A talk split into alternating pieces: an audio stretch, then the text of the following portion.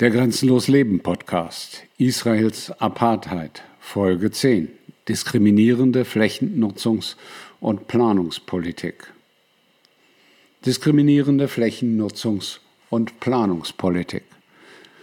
Zusammen mit dem System des Landbesitzes und der Landzuteilung war die Flächennutzungs- und Planungspolitik von zentraler Bedeutung für die Umsetzung der israelischen Politik, die darauf abzielt, eine jüdische, israelische Kontrolle zu etablieren und gleichzeitig die palästinensischen Gemeinschaften sowohl in Israel als auch in den besetzten Gebieten zu marginalisieren.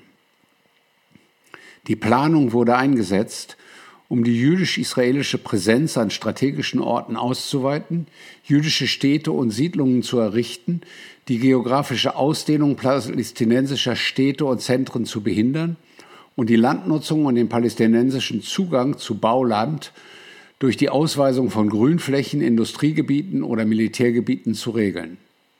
Diese Planungen wurden beispielsweise genutzt, um palästinensische Ortschaften einzuschließen oder palästinensische Dörfer, die nach 1948 zerstört wurden, durch die Ausweisung als Militärgebiet oder Nationalpark auszulöschen. In allen Gebieten, in denen der israelische Staat die volle Kontrolle ausübt, Klammer auf, in Israel, Ostjerusalem und im Gebiet C im Westjordanland, ist ein lokaler Rahmenplan das wichtigste Instrument, mit dem die Zentralregierung die lokale Entwicklung ermöglicht. Dieser Rahmenplan legt die Politik der Landnutzung für Zwecke wie Wohnen, Industrie und Grünflächen fest und dient als Rechtsgrundlage für die Erteilung von Baugenehmigungen. In Israel und Ostjerusalem kann ein lokaler Rahmenplan nur von einer offiziellen Regierungsbehörde gemäß dem Planungs- und Baugesetz von 1965 erstellt werden. Die staatlichen Planer betrachten es jedoch nicht als ihre Aufgabe, auch angemessene Pläne für palästinensische Ortschaften zu erstellen, die die Bedürfnisse der Einwohner berücksichtigen. Auch im Gebiet C im Westjordanland lässt das Planungssystem der israelischen Zivilverwaltung keine palästinensische Vertretung oder sinnvolle Beteiligung zu, sodass die Bedürfnisse der palästinensischen Bevölkerung nicht berücksichtigt werden und den Interessen der israelischen Siedler stets Vorrang eingeräumt wird. Gleichzeitig wendet die israelische Zivilverwaltung eine selektive Auslegung des jordanischen Rechts an, um darauf zu bestehen, dass die Planung den veralteten britischen Mandatsplänen entsprechen muss und lehnt auf dieser Grundlage Anträge auf Baugenehmigungen routinemäßig ab. Diese diskriminierenden Maßnahmen führen sowohl in Israel als auch in den besetzten Gebieten zu ungeregelten Bauvorhaben und anschließenden Abrissen. Das Ergebnis ist das völlige Fehlen neuer Baumaßnahmen für die palästinensische Bevölkerung. Seit 1948 hat der israelische Staat mehr als 700 jüdische Ortschaften in Israel errichtet, während er mit Ausnahme der staatlich geplanten Beduinenstädte im Negev, Naquab, die für die Zwangsurbanisierung von Beduinen vorgesehen sind, keine neuen Ortschaften für Palästinenser errichtet hat. Nach einer Schätzung der Nichtregierungsorganisation Mossawa Zentrum wurden im Jahr 2019 rund 50.000 Gebäude von palästinensischen Bürgern in Israel ohne Baugenehmigung errichtet.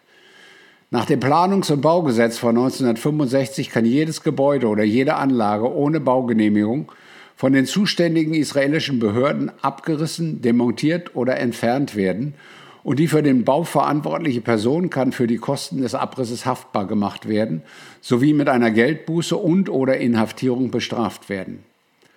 Zwischen 2012 und 2014 wurden 97 Prozent der behördlichen Abrissverfügungen in dem von den israelischen Behörden als arabischer Sektor bezeichneten Gebiet ausgestellt, in dem hauptsächlich palästinensische Bürger Israels, aber auch Angehörige der viel kleineren drusischen Minderheit leben. Der Negev-Naquab ist ein Paradebeispiel dafür, wie die diskriminierende israelische Planungs- und Baupolitik darauf abzielt, Land und Ressourcen für jüdische Israelis auf Kosten der palästinensischen Land- und Wohnrechte zu maximieren. Anstatt die palästinensischen Beduinendörfer im Negev-Naquab als Wohngebiete auszuweisen, haben die israelischen Behörden seit den 1970er Jahren die Dörfer und das umliegende Land für militärische, industrielle oder öffentliche Zwecke ausgewiesen. Im Laufe der Jahre haben israelische Behörden elf dieser Dörfer anerkannt, doch 35 sind weiterhin nicht anerkannt. In der Folge gelten die Bewohner als illegale Hausbesetzer und können keine Baugenehmigung für ihre bestehenden oder in Planung befindlichen Häuser beantragen, da die Grundstücke nicht als Wohngebiete ausgewiesen sind. Infolgedessen wurden die Gebäude ganzer Gemeinden wiederholt abgerissen.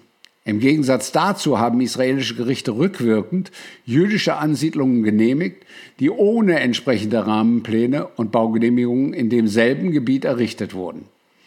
Der fehlende offizielle Status bedeutet auch, dass die israelischen Behörden diesen Dörfern keine grundlegende Infrastruktur oder Dienstleistungen wie Gesundheitsversorgung oder Bildung zur Verfügung stellen.